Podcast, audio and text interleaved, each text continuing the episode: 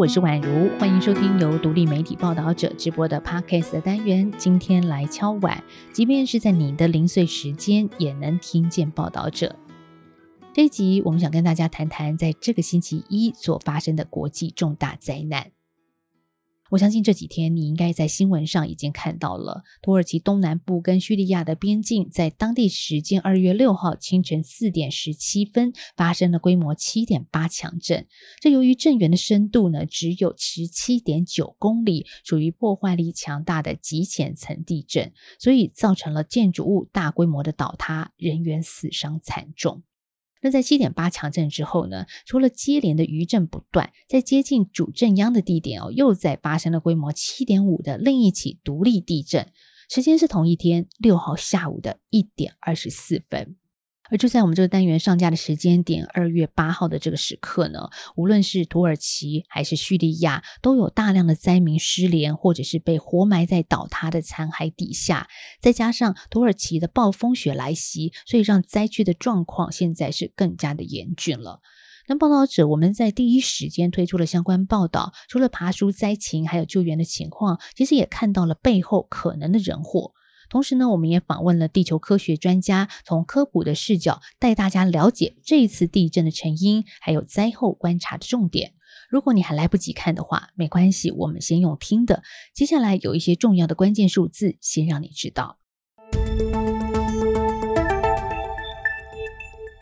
震的震央是位在土耳其东南部卡拉曼马拉斯省的帕扎尔哲克镇。这是自一九三九年爱新疆大地震之后，土耳其近一世纪以来所遭遇的最强地震。而刚提到的爱新疆呢，是位在土国的东北山区，当时的地震规模是七点八，造成至少三万两千人的死亡。截至我们的录音时间八号上午的一个最新统计呢，二月六号强震已经造成了土耳其与叙利亚超过七千八百人不幸罹难，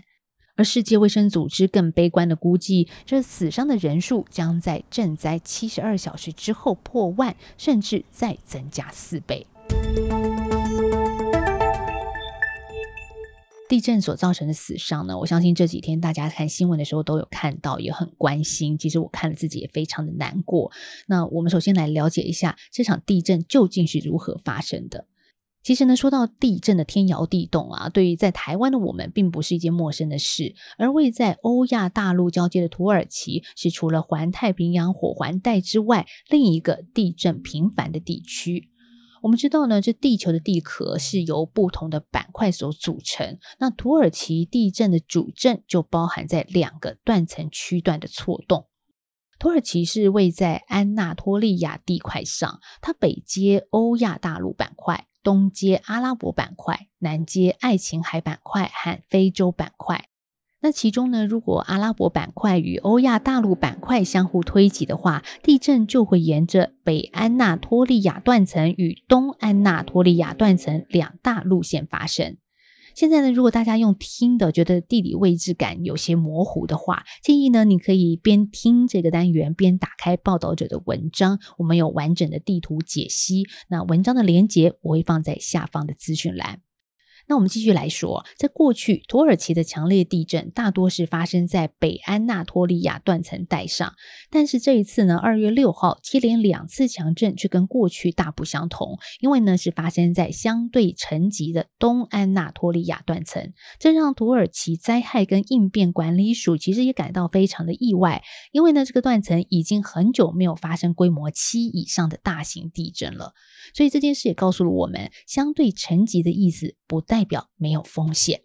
那另外呢，还有一个让人意外的事哦，在二月六号同一天，接连发生了规模七点八跟七点五的地震。为什么呢？学者在受访的时候告诉我们说，这种情况呢，在学术上被称为应力转移，或者是应力诱发。好，刚刚说到的“应”呢是阴应的“应”，而应力是一个力学名词。我来解释一下，这个意思就是每单位面积所承受的内部作用力。所以大家可以想象一下，在板块呢相互推挤之后，岩石之间的压力也会产生变化。如果听到这里你觉得还是有点抽象，没关系，我们再来举一个例子，像是说，如果我们把地震想象是一个大水桶，那桶内累积的水代表能量。当地震发生的时候，桶子里的水呢是一口气被倒了出来。那如果呢刚好下面哦又有一个装满水的大水桶的话，倾泻而下的水呢将会引发另一个水桶也把水给溅出来。所以土耳其这一次发生的两次强震在同一天就是如此的状况。台大地质科学系副教授曾泰林老师就提到说，这次地震呢，也跟二零二零年东安纳托利亚断层发生的规模六以上的地震有关，也就是这一回主震的震央就落在二零二零年震后应力增加的地方。他说，如果这里本来就已经快发生地震，能量也已经累积很久了，所以只需要增加一点点应力，就可能是压垮骆驼的最后一根稻草。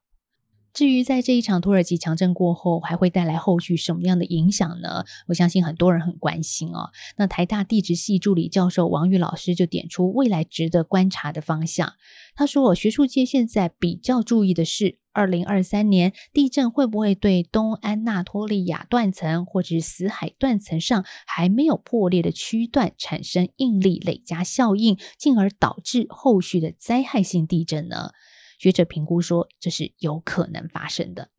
我们知道呢，在强震发生后的第一时间啊，黄金七十二小时内救援生还者，绝对是一件非常迫切的事。但是呢，在暴风雪跟大地震两股极端天灾同时发生之下，也增加了搜救的难度。再加上长期处在零度以下的湿冷低温，我们可以想象一下，受困者要撑到脱困获救，也是格外的辛苦。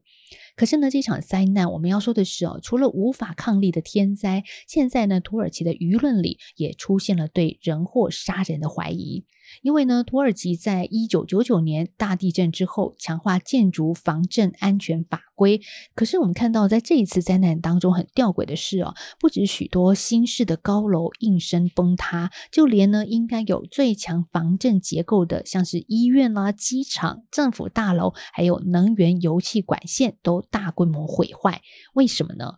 我们来仔细回看一下过去十年间的土耳其发生了什么事。由于政商环境还有汇率政策的剧烈转变呢，使得土耳其不只是出现严重的炒房乱象，更经常传出新建案偷工减料的弊案。再加上呢，我们看到这次发生大地震的土耳其东南地区经济发展是比较不好的。最近几年也涌入了大量逃避内战的叙利亚难民，让安置需求暴增。所以呢，在建筑安全检查上，更是一直存在执法不彰的灰暗问题。由于土耳其原定在今年六月要提前举行总统跟国会大选了，那掌权超过二十年，近几年不断的与地产开发弊案扯上关系的土耳其总统厄多安，他连任选情会不会因为地震而遭遇考验呢？也是一个大家后续所关注的焦点。好，接下来我们继续再聊灾区的救援部分。其实呢，政治因素也导致了整体救援工作的困难。我们看到，同样死伤惨重的叙利亚，无论是独裁者阿萨德控制的叙北地区，还是被政府军团封锁的反抗军最后基地伊德利布省等地，虽然呢都有传出大规模的灾情，但是却因为战争封锁，还有内战政治的复杂因素，让国际的支援以及外界的物资不得其门而入。那怎么会这样子呢？其实呢，这跟俄国跟中国有很大的关系。因为呢，在北京跟莫斯科的政治护航之下，在反抗军与叙利亚政府持续对抗的叙北地区，联合国其实只有一条人道走廊供国际运补物资。在过去，联合国曾经努力过，像是施压阿萨德政府，保证至少四条人道运补路线的安全。但是，俄国跟中国却是坚持说，这境外势力所提供的物资必须由政府军转交，以尊重叙利亚主权。所以呢，就硬生生的把四条路线限缩到现在只剩下的一条。那因为内战遭遇的地理封锁，让本来就生活在反抗军控制区下的四百万叙利亚平民生活陷入了绝境。再加上现在突如其来这场地震，我们可以想象，它更是彻底压垮了灾区此刻的救援工作。今天这一集我们分享的内容是选自报道者的文章，标题是“土耳其世纪强震，死亡数恐破万，暴雪冰封难救人，叙利亚内战拖住国际驰援”。我们在这报道刊出之后呢，其实也看到社群平台下方有不少读者留言，大家都在祈祷能够救出更多受困的民众，期待奇迹的出现。真的，现在的土耳其和叙利亚地震灾区需要大家的集气跟关注。好，听完了这一集，我们看到土耳其强震的一个现况，会不会也让你想到说，哎，其实我们自己也就身处在地震之岛耶？所以这时候你会不会甚至对台湾的地震也产生了一些担心呢？所以呢，最后我也在资讯栏上会放上我们 Podcast 曾经做过的一集节目，这个内容是跟记者到不一样的地震现场，让你对台湾的地质结构还有断层有更深的了解。同时呢，你也会在这集节目里面听见台湾有一群科学家们正在努力的投入地震研究，为防灾贡献心力。好，所以欢迎大家呢，在听完我们这一集今天来敲碗的单元之后呢，也可以继续点听下去。报道者是一个不收广告、没有付费墙的非盈利媒体，希望你可以多多把我们的节目内容分享给更多人知道。那如果你心有余力的话，也可以透过定期定额单笔捐款的方式支持我们。我们下次再聊喽，拜拜。